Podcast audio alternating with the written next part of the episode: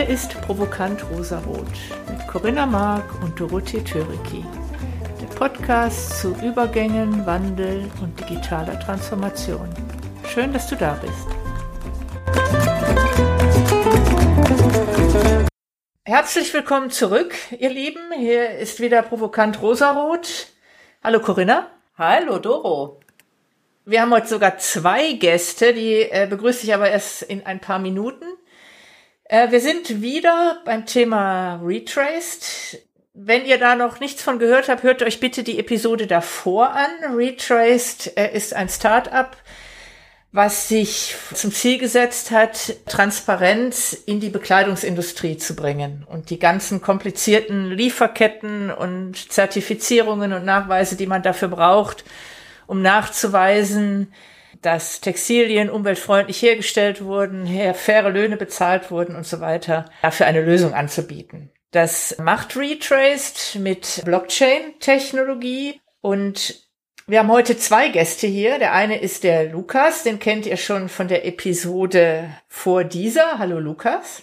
Guten Tag. Hallo Lukas. Und dann haben wir den Techie von Retrace, das ist der Peter Merkert. Es ist ein internationales Unternehmen. Der Peter hat sich aus Zypern zugeschaltet, hat Informatik studiert, hat in China gearbeitet, hat in Großbritannien studiert, also ein globales Kind dieser Zeit, wenn ich das so sagen darf. Hallo Peter. Hallöchen, Dorothee.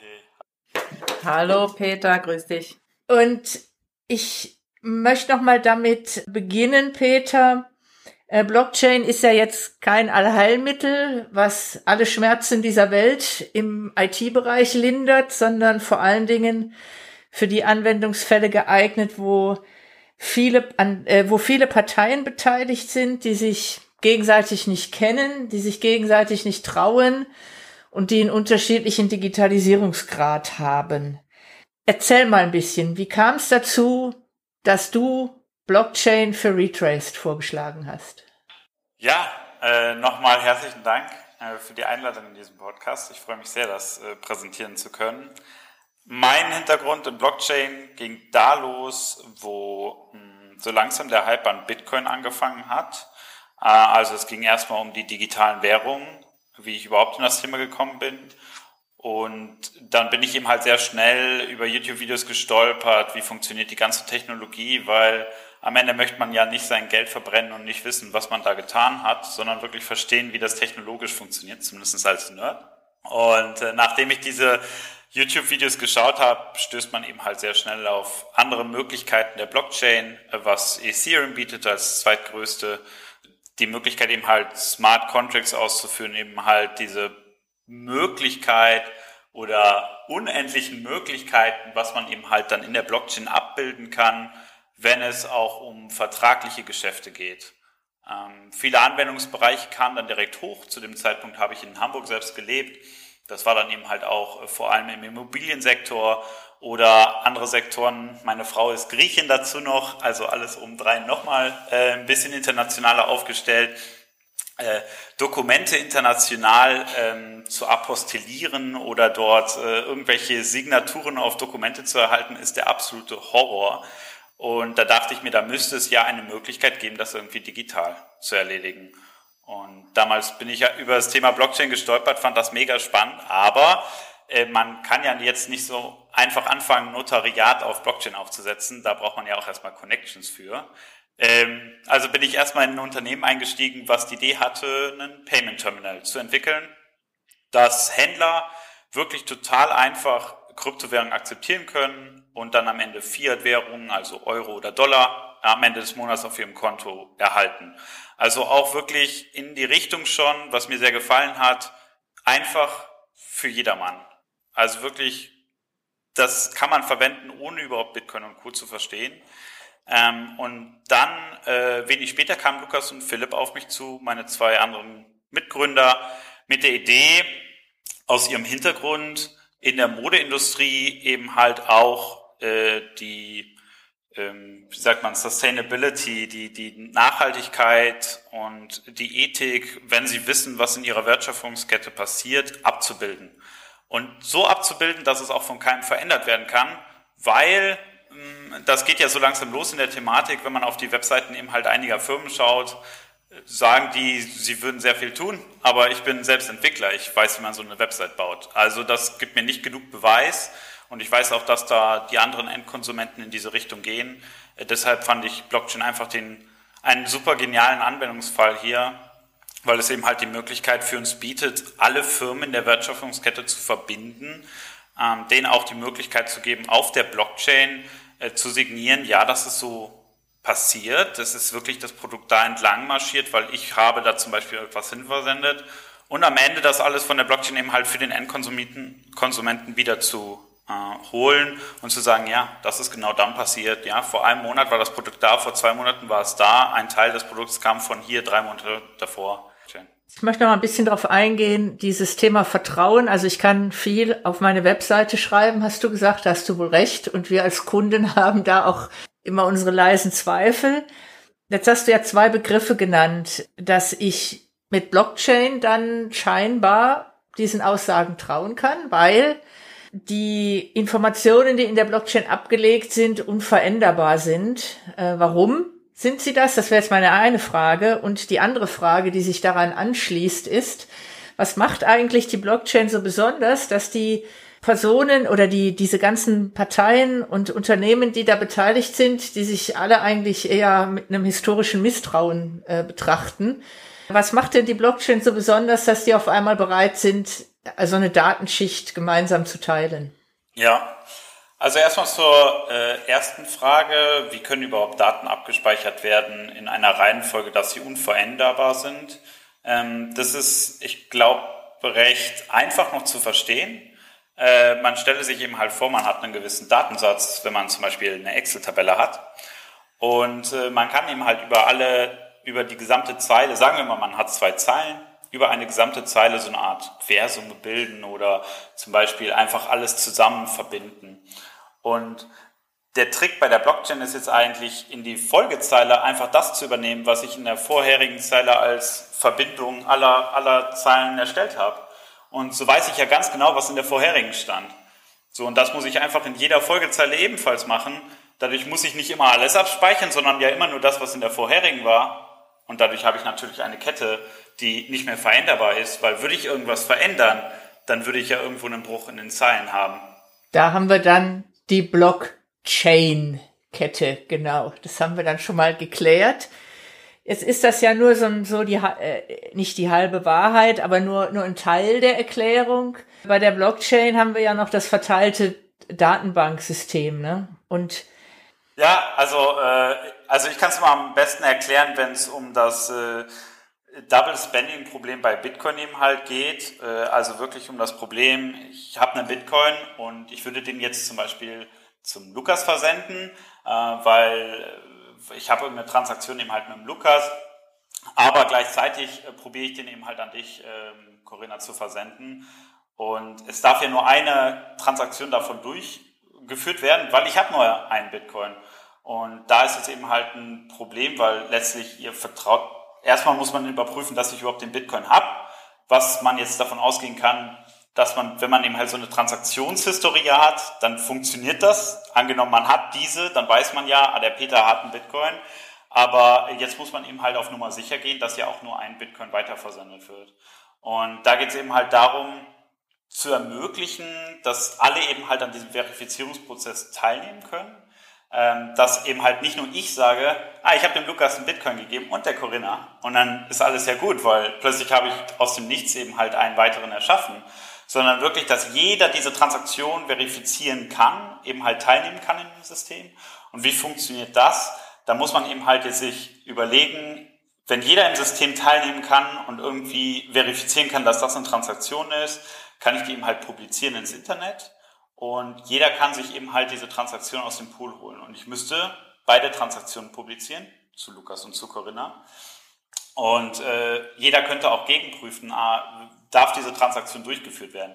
Also was ich, was ich da aussagen will, ist, ich kann nicht einfach in die Welt setzen, ich habe jetzt einen Bitcoin zu Lukas und zu Corinna versendet, sondern das muss irgendein weiterer verifizieren oder ich könnte es auch selbst verifizieren, äh, aber ich darf ja nur eine Transaktion niederschreiben, weil wenn der Block, wenn ich A, das einmal publiziere, was ich tatsächlich versendet habe, dann kann ich ja entweder zum Lukas oder zu Corinna äh, versenden. Ich kann nicht beides in einem Zug machen, weil jetzt kommt nämlich die Krux an der Sache, jeder im Netzwerk verifiziert. Wenn er einen neuen Transaktionsblock erhält und die würden dann sehen, ah, der Peter, der hat ja aber zu viel Bitcoin versendet.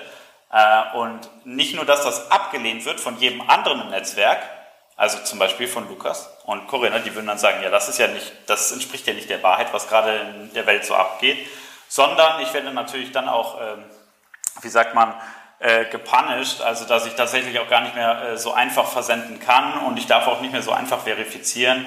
Also man sollte es tunlichst vermeiden, ähm, das eben halt zu probieren.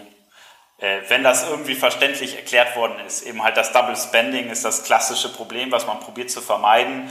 Äh, und es gibt mehrere Möglichkeiten, dass man viele Leute am Netzwerk partizipieren lassen kann, weil hier ist natürlich die Krux, ähm, das, was eigentlich auch Satoshi Nakamoto dann herausgefunden hat, 2008 im Paper, ähm, das System, wie es bei Bitcoin zum Beispiel funktioniert, dass man sagt, okay, damit du überhaupt so einen Block in die Welt setzen kannst, der ganz viele Transaktionen beinhaltet, musst du eben halt eine gewisse Quersumme oder du musst eben halt was gegenrechnen, was unter einem bestimmten Wert fällt. Also ich kann nicht einfach eine Transaktion in die Welt setzen, sondern ich muss tatsächlich erstmal eine Berechnung durchführen. Und die Berechnung, die ist so kompliziert, dass wenn man die gesamte Rechenpower, sagen wir mal, der Welt nehmen würde, alle, die am Bitcoin-Netzwerk partizipiert, dauert es immer noch zehn Minuten, um das ungefähr zu, ver, äh, zu berechnen. Das heißt, wenn ich mit meinem kleinen Smartphone hier um die Ecke komme, dass ich die Lösung finde, äh, würde mich so ungefähr eine Million Jahre dauern. Also die Wahrscheinlichkeit, dass ich einen richtigen Blog finde und schneller bin als alle anderen und da reinschreibe, was ich will, ist sehr unwahrscheinlich.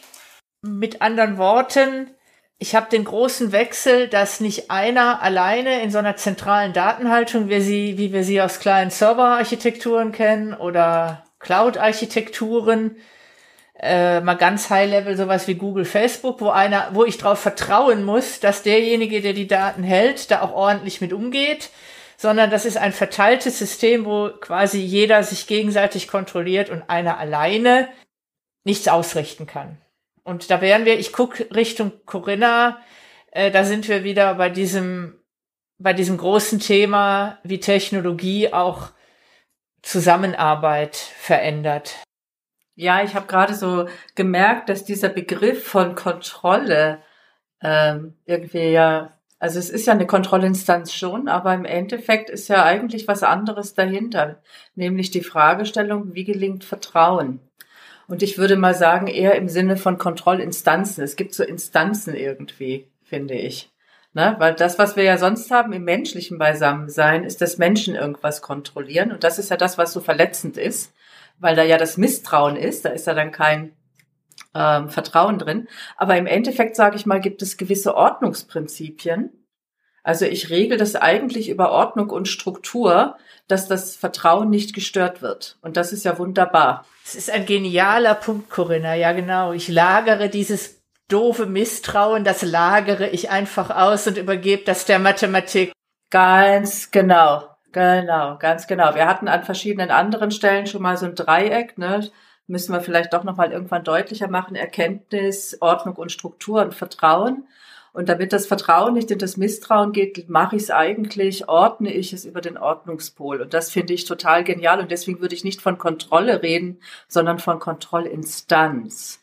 Und damit ist einfach keine Person mehr da drin. Und das finde ich total genial. Das sollten wir uns mal für Retraced merken. Ja, wir können uns auch gerne nochmal unterhalten darüber. Ja, es ist ja ein super spannendes Thema, weil das ist ja auch genau das, was wir ja bei uns machen müssen. Denn wir sind ja, sag ich mal, das Drittunternehmen, was die Daten einsammelt und ja dann zur Verfügung stellt dem Verbraucher. Das heißt, für uns ist ja immer eine ganz wichtige Aufgabe gewesen, dass die Daten, die wir haben, ja auch wirklich korrekt sind, weil sonst verlieren die Leute wieder das Vertrauen in uns, in Retrace, und dann hat Retrace wiederum keine Wirkung. Und äh, wir haben zwar immer bis jetzt von Kontrolle geredet, aber es ist dementsprechend ja, wie gesagt, eine Instanz, die dafür einfach nur gerade steht und versucht, die entsprechenden Prozesse und Richtlinien zu setzen, um im Endeffekt den Wertschöpfungsketten die Möglichkeit zu geben, das ja komplett selbstständig zu machen.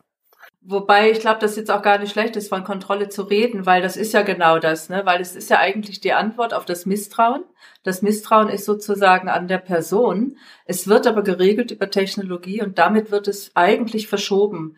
Aber vom Sprachlichen her ist es sozusagen schon noch folgerichtig, weil wir ja aus der alten Welt kommen. Und das ist jetzt aber der Paradigmenwechsel, weil die Mechanismen andere werden. Spannend, ja. Ich bin auch ganz begeistert. Na, das stimmt.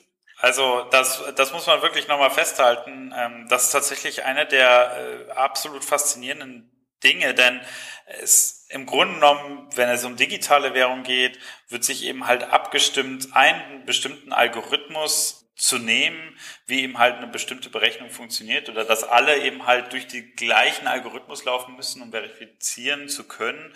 Und das kann keiner verändern. Da kann nicht jemand sagen, hey, yo, ich berechne das jetzt anders, ich möchte das jetzt gerne ein bisschen leichter haben, mein Puzzle.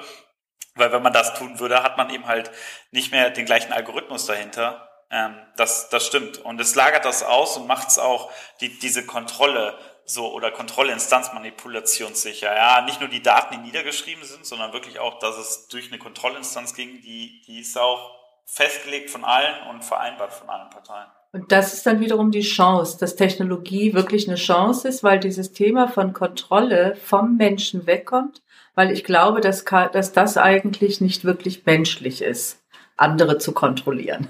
Es ist schwierig, ne? weil am Ende geht es dann immer auf, wenn man dann persönlich jemanden trifft, auf die menschliche Ebene. Und ich meine, wir wissen es selbst, da, dann wird vielleicht doch mal ein Dokument irgendwo abgesegnet. Ähm, ich meine, wir sehen das, wenn wir eng eben halt mit äh, Firmen zusammenarbeiten. Ich war selbst in Firmen, wenn dann ein Audit kommt, dann wird doch nochmal ein Auge zugedrückt. Äh, aber manchmal geht es hier ja auch wirklich um Sicherheit und äh, ja, dass man, dass man da nicht ein Auge zudrücken kann. Wir reden hier die ganze Zeit schon über Vertrauen und Misstrauen und wir haben ja schon darüber geredet, dass diese Zertifizierungen, wie Kleidungsstücke hergestellt werden, umweltschonend mit wenig Pestiziden und so weiter oder auch faire Arbeitsbedingungen.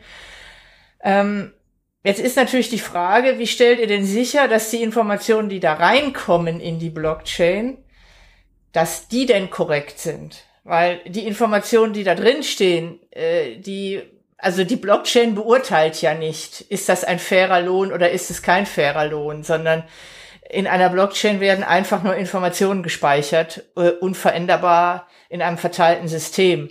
Die Blockchain hat aber nicht die Weisheit zu sagen, das ist jetzt aber kein fairer Lohn. Ihr lebt ja davon, dass alle Beteiligten und auch wir als Kunden darauf vertrauen können, dass das, was da gespeichert ist, auch wirklich der Wahrheit entspricht. Und wie stellt ihr das denn sicher?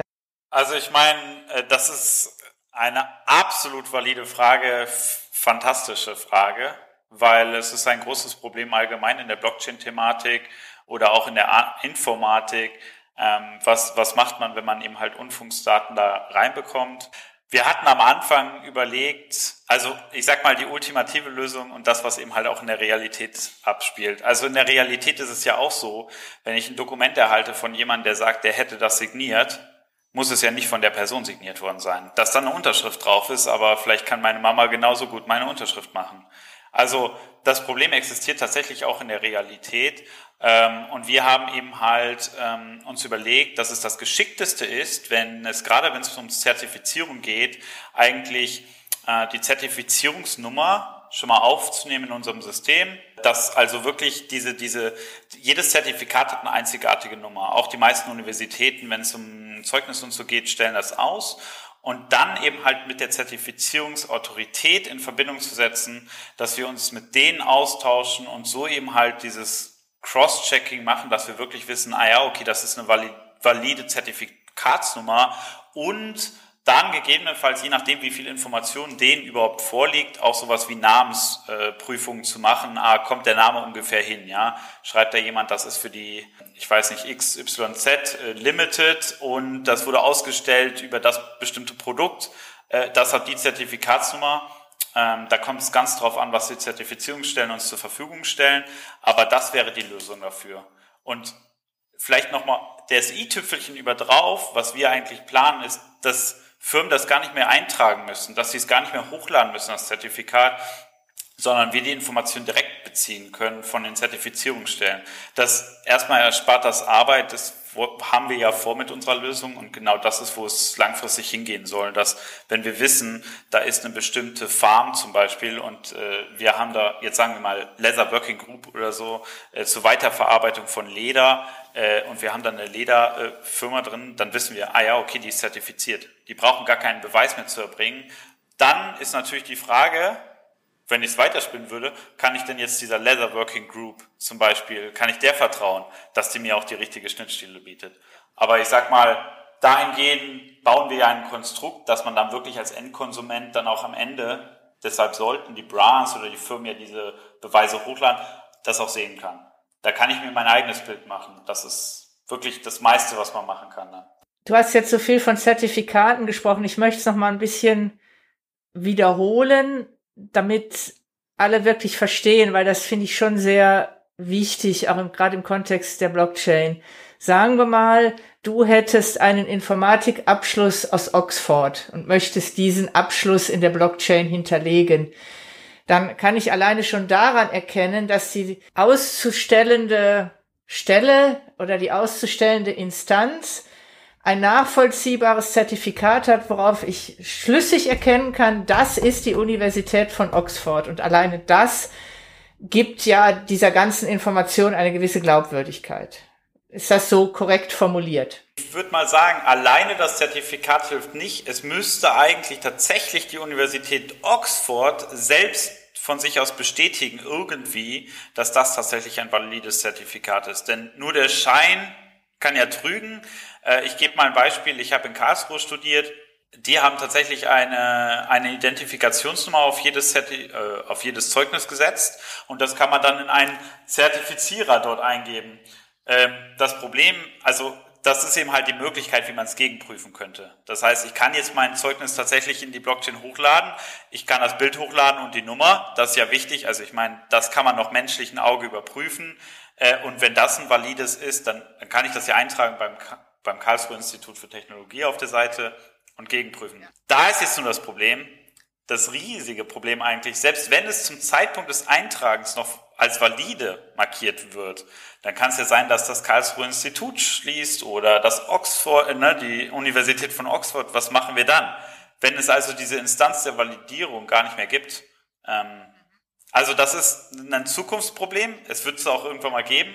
Äh, dann geht es eigentlich nur noch, wenn diese Unternehmen selbst in der gleichen Blockchain agieren, wo ich dann das Zeugnis zum Beispiel hochgeladen habe und für immer da drin sind. Dann wäre es egal, ob die danach schließen oder ob ein Unternehmen pleite geht. In dem Moment, zum Zeitpunkt der Hinzufügung der Information, war es als valide gekennzeichnet und ich kann es innerhalb des eigenen Systems noch nachvollziehen. Ich möchte noch mal ein bisschen auf ein anderes Thema eingehen, was ich ganz oft gefragt werde. Der Lukas hat beim letzten Mal ganz locker flockig in einem Nebensatz gesagt, ja, wir, wir haben uns dann für Blockchain entschieden und innerhalb von wenigen Monaten hatten wir dann die, die, die Lösung sozusagen, waren mit der Lösung am Start. Jetzt ist natürlich Blockchain ein ein Thema, was im Grunde genommen pure Mathematik ist, mit den ganzen Verschlüsselungsalgorithmen alles, was damit zusammenhängt. Und das macht man ja nicht so einfach, anstatt dass ich jetzt, ich sag's mal ganz flapsig, eine SQL-Datenbank administriere, baue ich mir gerade eine Blockchain auf. So ist es ja nicht. Wie habt ihr das denn geschafft, innerhalb von kurzer Zeit ohne Blockchain-Erfahrung dann auf einmal eine Lösung der Welt zu präsentieren?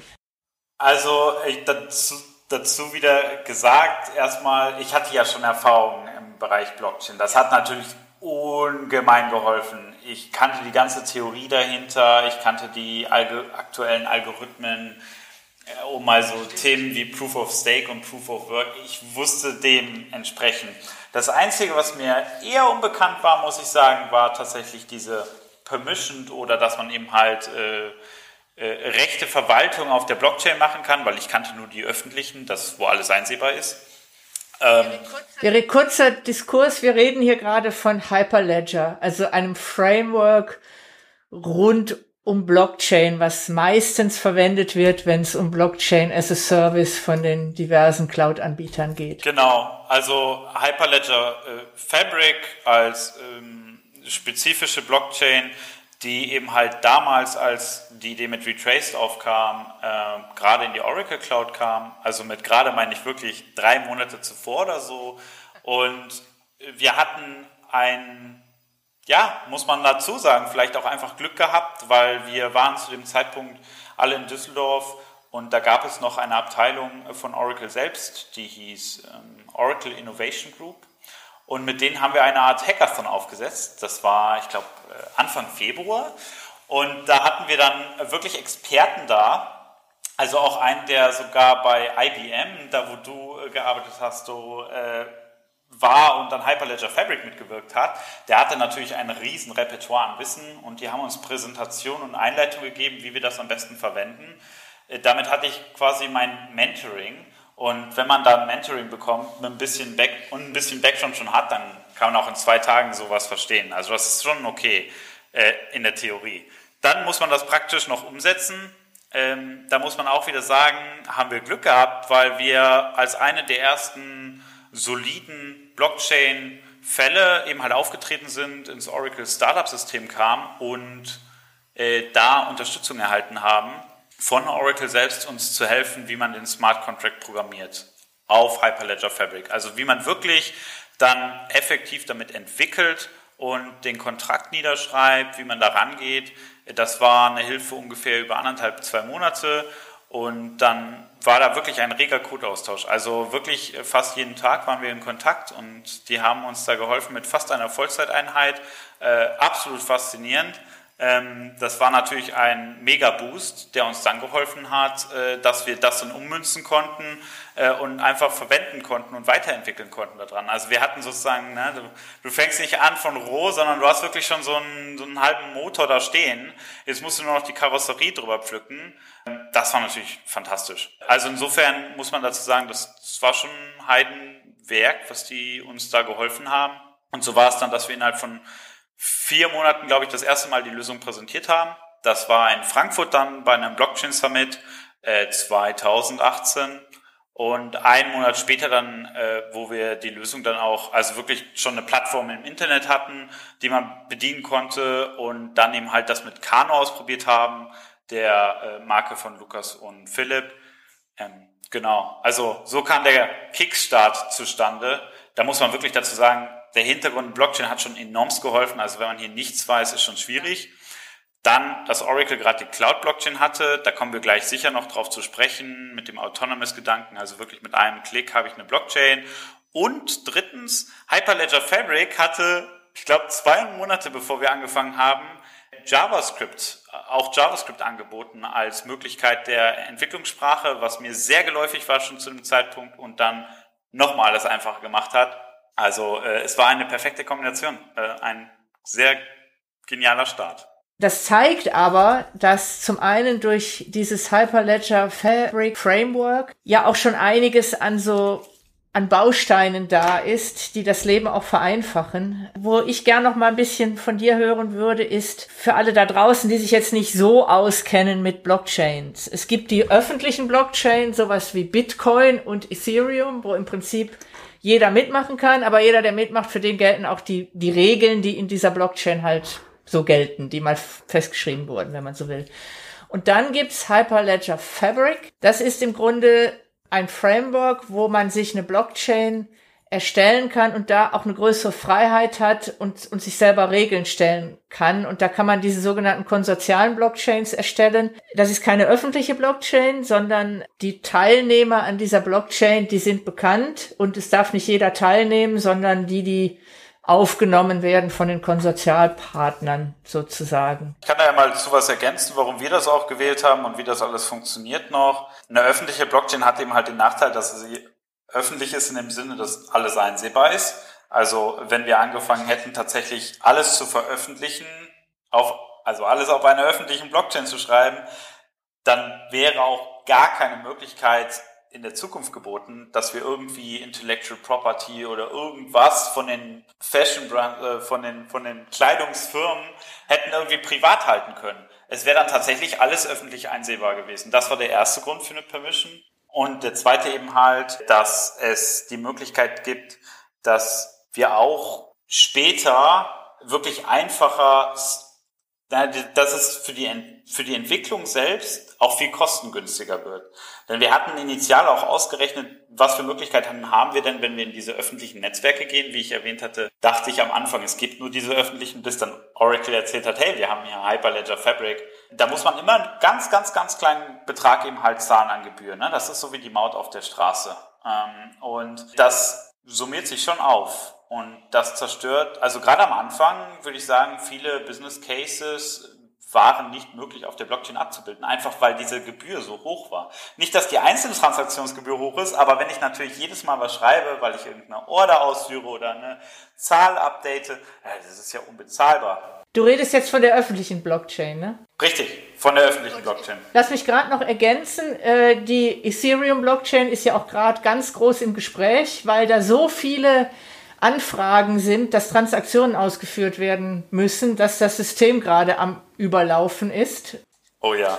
Äh, das passt jetzt gerade in die Zeit sehr gut, äh, was du beschreibst, dass ich bei einer öffentlichen Blockchain halt auch nie weiß, die ist halt öffentlich und egal und je nachdem, was da gerade passiert, bei Ethereum läuft das System gerade über, so sage ich es mal ganz flapsig. Und bei Hyperledger habe ich meine Blockchain für mich alleine und die, die Menschen, äh, die Parteien, die ich darauf zulasse, und da kann ich auch abschätzen, wie, wie ist der Umfang an Transaktionen. Da habe ich nicht noch so eine große Masse an Teilnehmern, von denen ich gar nicht weiß, was die alles tun. Ich weiß in meiner Blockchain, was da passiert. Aber jetzt gebe ich wieder das Wort an dich. Richtig, man ist äh, grundsätzlich einfach ausgeliefert. Ja, also man kann sein Business darauf nicht basieren. Also ich, wir, ich weiß, es gibt andere Unternehmen, die auf Public Blockchains arbeiten und einen Teil ihrer Daten ab, abbilden.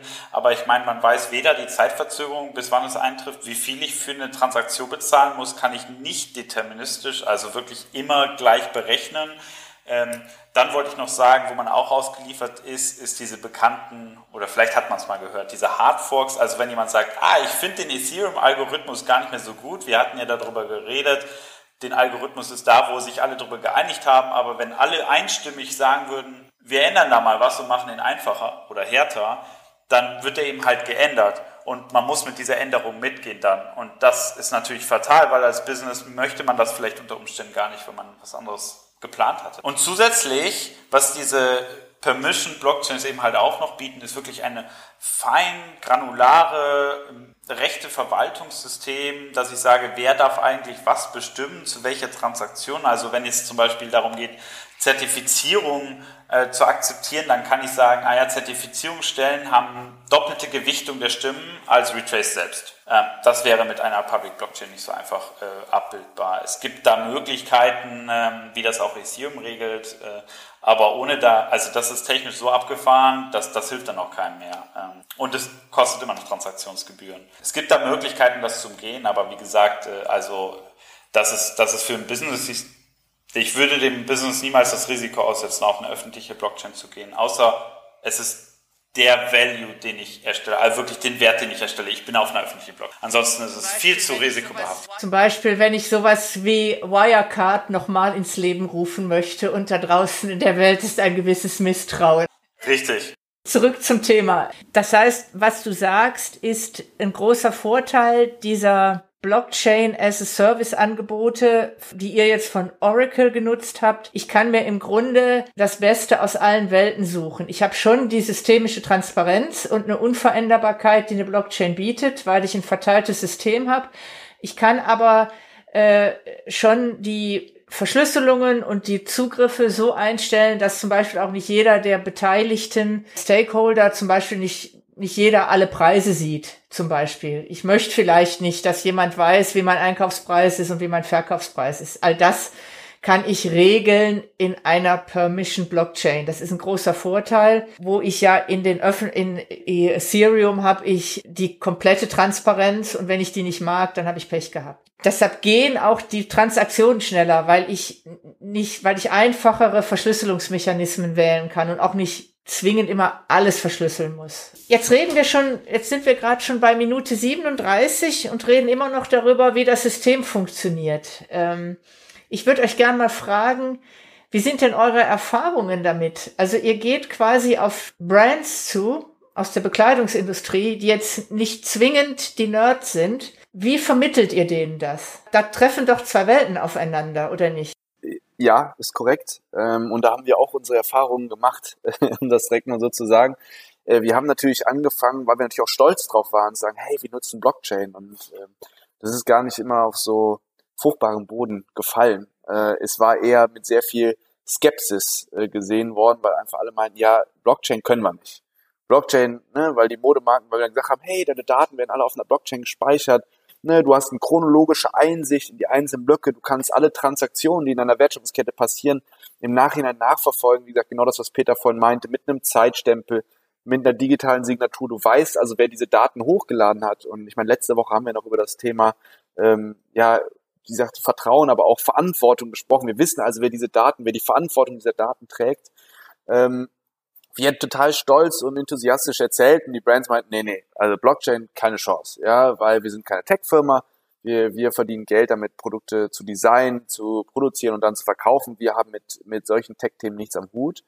Dass wir da wirklich mittlerweile das Blockchain nur noch ganz selten benutzen und wirklich nur dann benutzen, wenn wir wirklich sagen, es geht hier wieder um das Thema Vertrauen schaffen oder Sicherheiten geben, dass die Daten, die du dann deinen Verbrauchern vorstellst, auch wirklich korrekt sind. Äh, alles andere beschreiben wir eher damit, dass wir sagen, hey, wir haben ganz einfach zu verstehende äh, Interfaces, also ne, Bildschirmansichten, wo du per Drag and Drop einfach deine Wertschöpfungsketten zusammenziehen kannst. Du kannst die Dinger wirklich ganz einfach und, und sag ich mal, leicht verständlich miteinander verknüpfen und was dann im Hintergrund passiert und was dann als einzelner Blockchain-Block abgespeichert wird, ist dann vollkommen irrelevant. Also das, das muss man wirklich dazu sagen, dass da wirklich die, die wenigsten wirklich das, das offene Ohr für haben und wirklich das Interesse haben, da tief mit einzusteigen. Letztendlich ist es vollkommen egal, wie die Technologie heißt, die dahinter steht. Wichtig ist, was die bewirkt. So ist es. Und ich glaube, das ist auch lange Zeit im Blockchain-Thema nicht so gut gelaufen. Da wurde das Thema Blockchain wie gesagt, als Allheilmittel genommen und gesagt, ich mache jetzt auch Blockchain. Und zack, wurde gesagt, der Business Case ist jetzt dreimal so gut. Und ich, ich glaube, dass genau dieser Hype jetzt zu Ende ist und dass genau darum geht, dass jetzt die, die Anwendungen wirklich ganz klar herausstellen, die wirklich sinnvoll sind und dem Ganzen mehr Wert geben. Und äh, ich würde es genauso sagen, so ist es auch bei Retraced auch. Es ist Teil der Infrastruktur, es bietet in diesem Element des, des, des Vertrauensschaffens, dieser Kontrollinstanz, so wie wir es ja vorhin definiert haben, ganz, ganz viel wert, aber in der Außenkommunikation wiederum spielt es nicht so viel Rolle. Ja, ich glaube, das ist was, was du jetzt gerade beschrieben hast, Lukas. Ich glaube, das ist ja was ganz Normales. Also, dass wir einen Fokus haben, wenn was Neues in die Welt kommt, auf dieses Produkt oder auf diese Dienstleistung ist ja auch klar, weil es darum geht, das zu durchdringen. Aber nachher natürlich, wenn wir damit in die Fläche gehen, dann ist es wirklich der Nutzen, der davon, äh, der da erkennbar ist eigentlich. Das ist, glaube ich, immer diese Wellenbewegung, die wir haben. Das bleibt gar nicht aus, bleibt überhaupt nicht aus, dass die Betonung sich verändert. Wie groß ist denn überhaupt der Aufwand für eure Kunden, also für die Brands, die mit euch zusammenarbeiten möchten, diese Daten in die Blockchain zu bringen? Weil ich sag mal, das haupttechnische Problem, das habt ihr ja schon gelöst. Ihr habt ja diese Infrastruktur aufgebaut, wenn man so will. Wie schwierig ist das denn für eine Brand dann quasi Daten in diese bestehende Blockchain einzubringen. Brauche ich dann auch wieder einen Haufen Blockchain-Experten oder kann man sagen, oder helft ihr denen dabei? Weil im Grunde genommen, wenn einmal die, die Daten da reingeschrieben werden, wenn das klar ist, läuft das System dann von alleine? Wie, wie, wie funktioniert das? Ja, also, ähm, äh, also natürlich können wir von denen nicht erwarten, dass sie hier erstmal eine Armee von Blockchain-Experten ranholen. Ja die Idee ist tatsächlich wirklich, ähm, dass die Authentifizierung, die gegen unser System geht, also dass wir wissen, dass wirklich der Lukas, der sich gerade eingeloggt hat, also wirklich nur um die Identifizierung des Nutzers durchzuführen, genau die gleiche ist, die wir auch bei der Blockchain verwenden. Und dadurch, dass es die gleiche ist, ist es auch, also der Nutzer braucht sich nicht zweimal einloggen, sondern er ist in unserem System, ah, er ist auch automatisch in der Blockchain eingeloggt. Also wir wissen wirklich dann, wenn eine Transaktion geschrieben wird, ah, das ist der Lukas. Und das ist gar nichts weiter von den Brands notwendig zu tun, außer eben halt mit uns ja, einen Account in unserem System zu erstellen, weil wir kümmern uns dann um das, dass es tatsächlich dann auch übertragen wird in die Blockchain und mit ihrer Account-Signatur versehen wird. Das ist jetzt, sage ich mal, die einfache Möglichkeit, also das ist auch das, was die meisten Brands bevorzugen, weil die Wert, äh, die Wertschöpfung von uns kommt ja nicht also wir haben Blockchain als Fundament und das ist absolut relevant und wichtig, aber die, die müssen ja erstmal überhaupt anfangen zu digitalisieren. Das ist ja für die erstmal, die, die sind ja noch gar nicht da, dass das juckt, das juckt die auch meistens noch gar nicht, ob es jetzt synchro äh, in, in einer bestimmten Order abgespeichert ist. Ähm, aber es gibt die Möglichkeit, dass eben halt später, wenn die Brand da tatsächlich Interesse dran hat, äh, dann in unserem Blockchain-Netzwerk selbst zu partizipieren. Also das, was die Verifikation in so einem Permissioned Netzwerk macht, ist, dass man eben halt verschiedene Parteien hat und denen bestimmte Anzahl an Stimmen gibt, eben halt, wenn so eine Transaktion reinkommt und dass die tatsächlich als eigene Fashion Brand oder als Firma, jeder Supply Chain Partner kann da mitwirken, ähm, quasi eine, eine Stimme erhält und das verifizieren kann. Die Schwierigkeit ist dabei, für die aber meistens die, die Problematik ist, das ist ja nicht das, was die als Kerngeschäft haben. Ähm, und es würde Wartung äh, benötigen, als auch überhaupt, dass jemand versteht, was da getan wird. Weil wenn das natürlich nur im Namen von uns geschieht, also wenn ich alles für die einrichte, dann müssen die ja am Ende noch nur mir vertrauen. Das, das widerspricht sich ja dann wieder. Ja. Ähm, also da sind wir, glaube ich, noch, wir sind noch eine Idee davon weg, dass die wirklich ihre eigenen Node nennt das so, ihre eigene Partei betreiben, dass sie auch wirklich die Stimmrechte ausführen können, die sie eigentlich haben.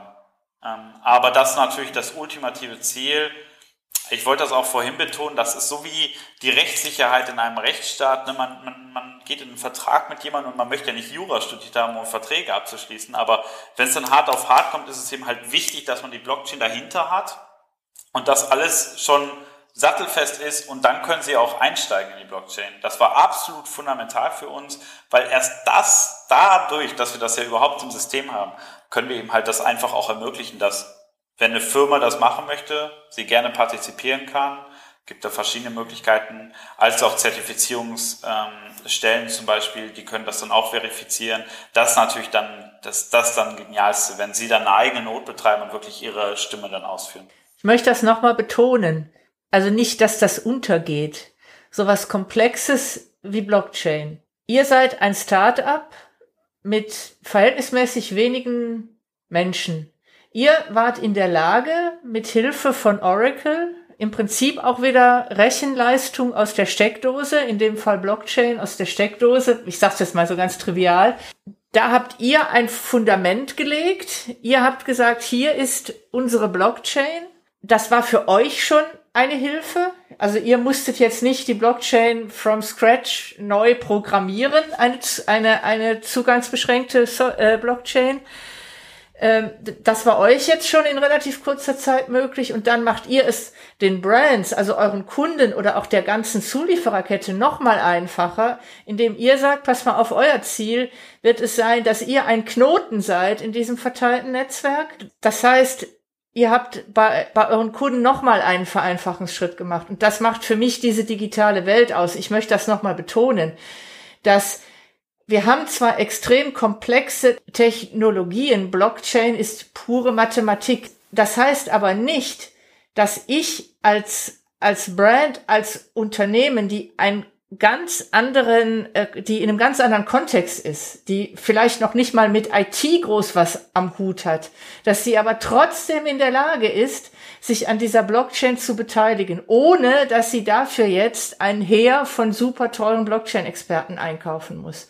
Und das ist das Veränderungspotenzial der digitalen Welt. Und bei Blockchain kommt noch eins on top, dass ich halt weg bin von der Hierarchie, sondern in einem verteilten partizipatorischen System bin, was dann wieder das gesamte Spiel verändert. Ich hoffe, das kam jetzt in diesem Gespräch so durch, weil das begeistert mich immer wieder, dass sowas super kompliziertes wie eine Blockchain, das mit den, den aktuell zur verfügenden stehenden Mechanismen der Informationstechnologie, dass ich das im Prinzip demokratisiere und auch letztendlich jedem Unternehmen relativ einfach bereitstellen kann. Was ich als Unternehmen brauche, und da sind wir dann wieder bei den einzelnen Unternehmen, das ist eine Offenheit und ein Verständnis dafür, wie sind, wie schnell kann sich die Welt verändern und wie offen bin ich eigentlich, äh, diese Dinge äh, zu adaptieren. Äh, weil die die technologische Hürde tatsächlich wird immer geringer. Also ich als Unternehmen habe immer weniger Ausreden.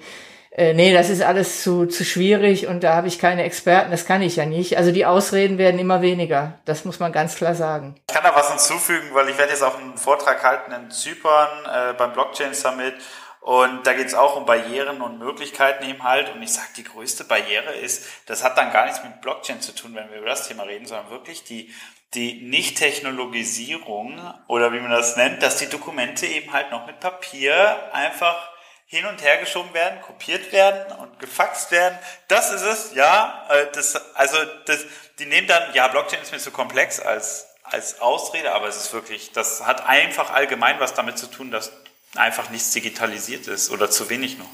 Das ist wirklich das, das größte heißt, Problem.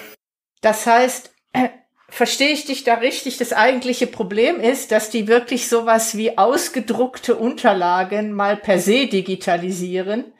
Aber dann könnten sie ja im Grunde direkt den Quantensprung machen und äh, quasi direkt auf ein verteiltes System und damit, ich, ich sage jetzt mal böse, aber ich hoffe, die Zuhörer wissen, wie ich es meine, von der Steinzeit zur Quantenphysik gesprungen sind und, und das mit, also die müssen sich einmal nackig machen und sagen, okay, das ist ein Problem, was wir haben. Das haben die aber sowieso, die müssen sich dem Thema sowieso stellen. Und wenn sie sich dem dann stellen, dann können sie direkt in die nächste Generation springen. Aber dann haben sie wirklich einen Invest in die Zukunft gemacht, der sich wirklich, wirklich. Ja, ich meine, das geht dann ja auch deutlich weiter. Ich meine, wir nutzen ja sag ich mal, das Ganze hier gerade noch ein bisschen eingeschränkt. Es geht ja gerade darum, zum Beispiel ja Daten, sag ich mal, Manipulation sicher abzuspeichern. Aber man kann das Ganze ja deutlich weiter spinnen. Ich meine, wir haben ja auch mittel- und langfristig das Ziel, die Blockchain noch deutlich weiter auszubauen. Da geht es ja auch darum, irgendwann ganze wirtschaftliche Prozesse darüber abzuwickeln.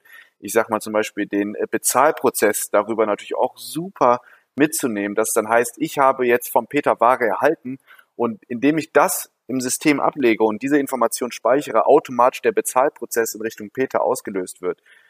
Das ist ja dann der nächste Schritt. Das ist ja nochmal so viel mehr Automatismus und, äh, und sag ich mal, Effizienz in den Arbeitsprozessen, wo wir eigentlich ja mittelfristig und langfristig hin sollten. Und das ist natürlich jetzt nicht nur in unserem Anwendungsbeispiel äh, eine spannende Geschichte, sondern eigentlich in jeder anderen Industrie auch, dass man einfach da auch die Blockchain deutlich weiter nutzen kann, als das jetzt vielleicht gerade bei uns noch der Fall ist. Aber wie gesagt, wir kämpfen halt noch mit den, mit den ganz rudimentären Problemen äh, der Digitalisierung und dass natürlich erst das gelöst werden muss und so ein Netzwerk retraced über eine Industrie aufgespannt werden muss, bevor wir da auch wirklich diese Möglichkeiten dann nutzen. Ich muss es wirklich nochmal sagen. Also wer sich an dieser Blockchain beteiligt, wer einmal den Aufwand in die Hand nimmt, seine nicht digitalisierten Unterlagen zu digitalisieren, der tritt in eine Welt ein, in der in nicht allzu ferner Zukunft Dinge geschäftsfähig sind. Dinge geschäftsfähig sind, weil ich habe alles, was ich brauche, dass ähm, irgendein Gegenstand mit einem anderen Gegenstand einen äh, vorher definierten Vertrag ausführt und dann Geld fließt und nichts anderes ist ein Geschäft. Und in diese Welt springe ich dann. Und ähm, das muss man sich wirklich nochmal vor Augen führen. Und da wird die Reise hingehen. Und die Frage ist nicht, will ich das, sondern die Frage ist, bin ich dabei? Aber ganz provokant gesagt würde ich doch sagen, es wird ja so viel gejammert, dass Deutschland so hinterherhinkt mit der Digitalisierung. Wenn ich das jetzt höre, dann kann ich ja nur sagen, haben Sie doch eigentlich alles richtig gemacht, die Unternehmen. Warum hätten Sie denn jetzt digitalisieren sollen in aufwendige Prozesse und schon Geld in die Hand nehmen sollen, wenn jetzt die Blockchain so weit ist und Sie jetzt einfach aus dem Stand heraus digitalisieren können und dann aber auch wirklich gleich in der Zukunft gelandet sind? Weil wenn ich mir anschaue, was jetzt gerade im Kontext von Digitalisierung von Prozessen abgeht, da denke ich, ja, meine Güte, einfach nur digital abzuspeichern und den gleichen, in Anführungsstrichen, blöden Prozess zu haben, ist völlig Bullshit. So, so ist es. Das versuchen wir auch mal zu sagen. Vielleicht nehmen wir dich das nächste Mal in ein Verkaufsgespräch mit. dann, ne? vielleicht können wir das zusammen dann überzeugend rüberbringen. Ja,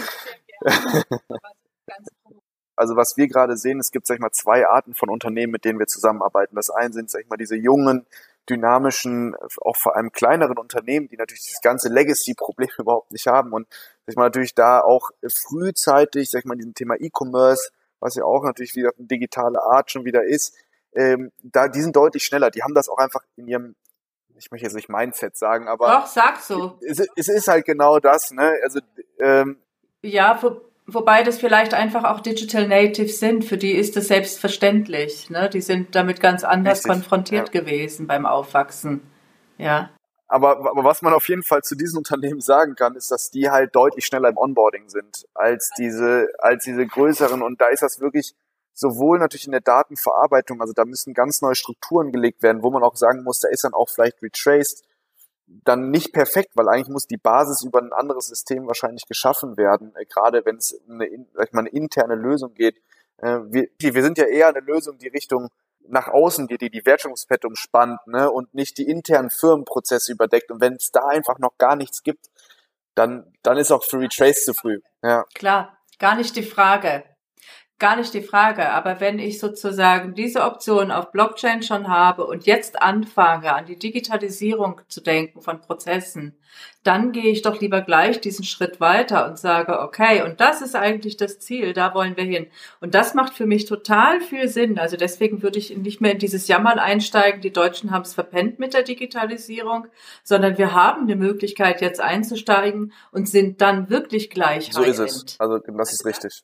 Also das ist, glaube ich, die Geschichte, die ich erzählen will. Also das wäre sozusagen die Möglichkeiten der Digitalisierung und die Möglichkeiten von Blockchain, nämlich nicht länger abgehängt zu sein, sondern zu sagen, jetzt können wir die Chance nutzen und jetzt können wir tatsächlich die Prozesse der Zukunft definieren und designen. Und dann machen wir einen kleinen Zwischenschritt, aber sind dann wenigstens gleich in der Blockchain. Das ist richtig. Also ich wollte auch sagen, der Zug abgefahren ist auch nicht richtig. Also das stimmt einfach nicht. Man, man muss jetzt einfach gucken, dass man diesem Thema Gas gibt.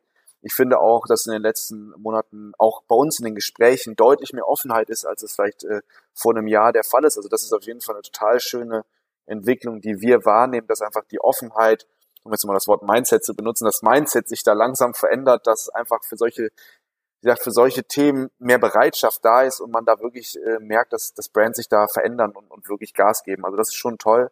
Und ich glaube, ähm, dass da dementsprechend auch gerade in der Modeindustrie in den nächsten Jahren ganz, ganz viel passieren wird. Das wäre schön. Und ich drücke euch ganz, ganz fest die Daumen, dass ihr eine der ganz großen Player der Bekleidungsindustrie äh, für Blockchain werdet. Peter Lukas, die Stunde ist schon wieder rum. Es ging rasend schnell. Vielen, vielen Dank für das Gespräch. Ich habe mich wieder sehr gut unterhalten. Es war sehr kurzweilig. Ich hoffe da draußen, wir konnten ein paar, ein bisschen Licht ins Dunkel der Blockchain bringen. Ich habe wieder total viel gelernt heute. Ähm, und für mich ist das ja super spannend, immer aus diesem, aus diesem Perspektive von, wie müssen Organisationen sich verändern. Und dann nehme ich wieder ganz viel mit und habe tatsächlich diesen erhellenden Moment gehabt, dass äh, das Misstrauen gar nicht mehr notwendig ist, weil ich Strukturen habe, die sozusagen eine Kontrollinstanz sind. Also das finde ich total begeisternd, weil das ist ja eines der größten Themen überhaupt in Veränderungsprozessen. Super, danke dafür. Ja, vielen Dank. Also ich fand es auch wieder sehr, sehr spannend, ähm, auch hier, wie gesagt, Dorothee und Peter nochmal zuzuhören, äh, die sich da, glaube ich, ganz gut die Bälle zugeschmissen haben. Ich fand es äh, super spannend, da auch für mich noch ein bisschen was zu lernen. Perfekt. Herzlichen Dank auch von meiner Seite aus. Ja. Ich mag solche Fragen. Jemand, der das immer ein bisschen challenged, äh, die Technologie und auch Weißt du, das zu hinterfragen, okay, warum sollten wir das überhaupt verwenden, ist auch immer wichtig, sich dem nochmal klar zu werden. Ich werde mit der Frage ja auch jedes Mal konfrontiert, warum wollt ihr denn Blockchain machen? Glaube ich sofort, ja. Gut, in diesem Sinne, danke an euch beiden. Tschüss da draußen, bis zum nächsten Mal. Das war's schon wieder mit Provokant Rosarot. Corinna und Doro sagen Tschüss. Bis zum nächsten Mal.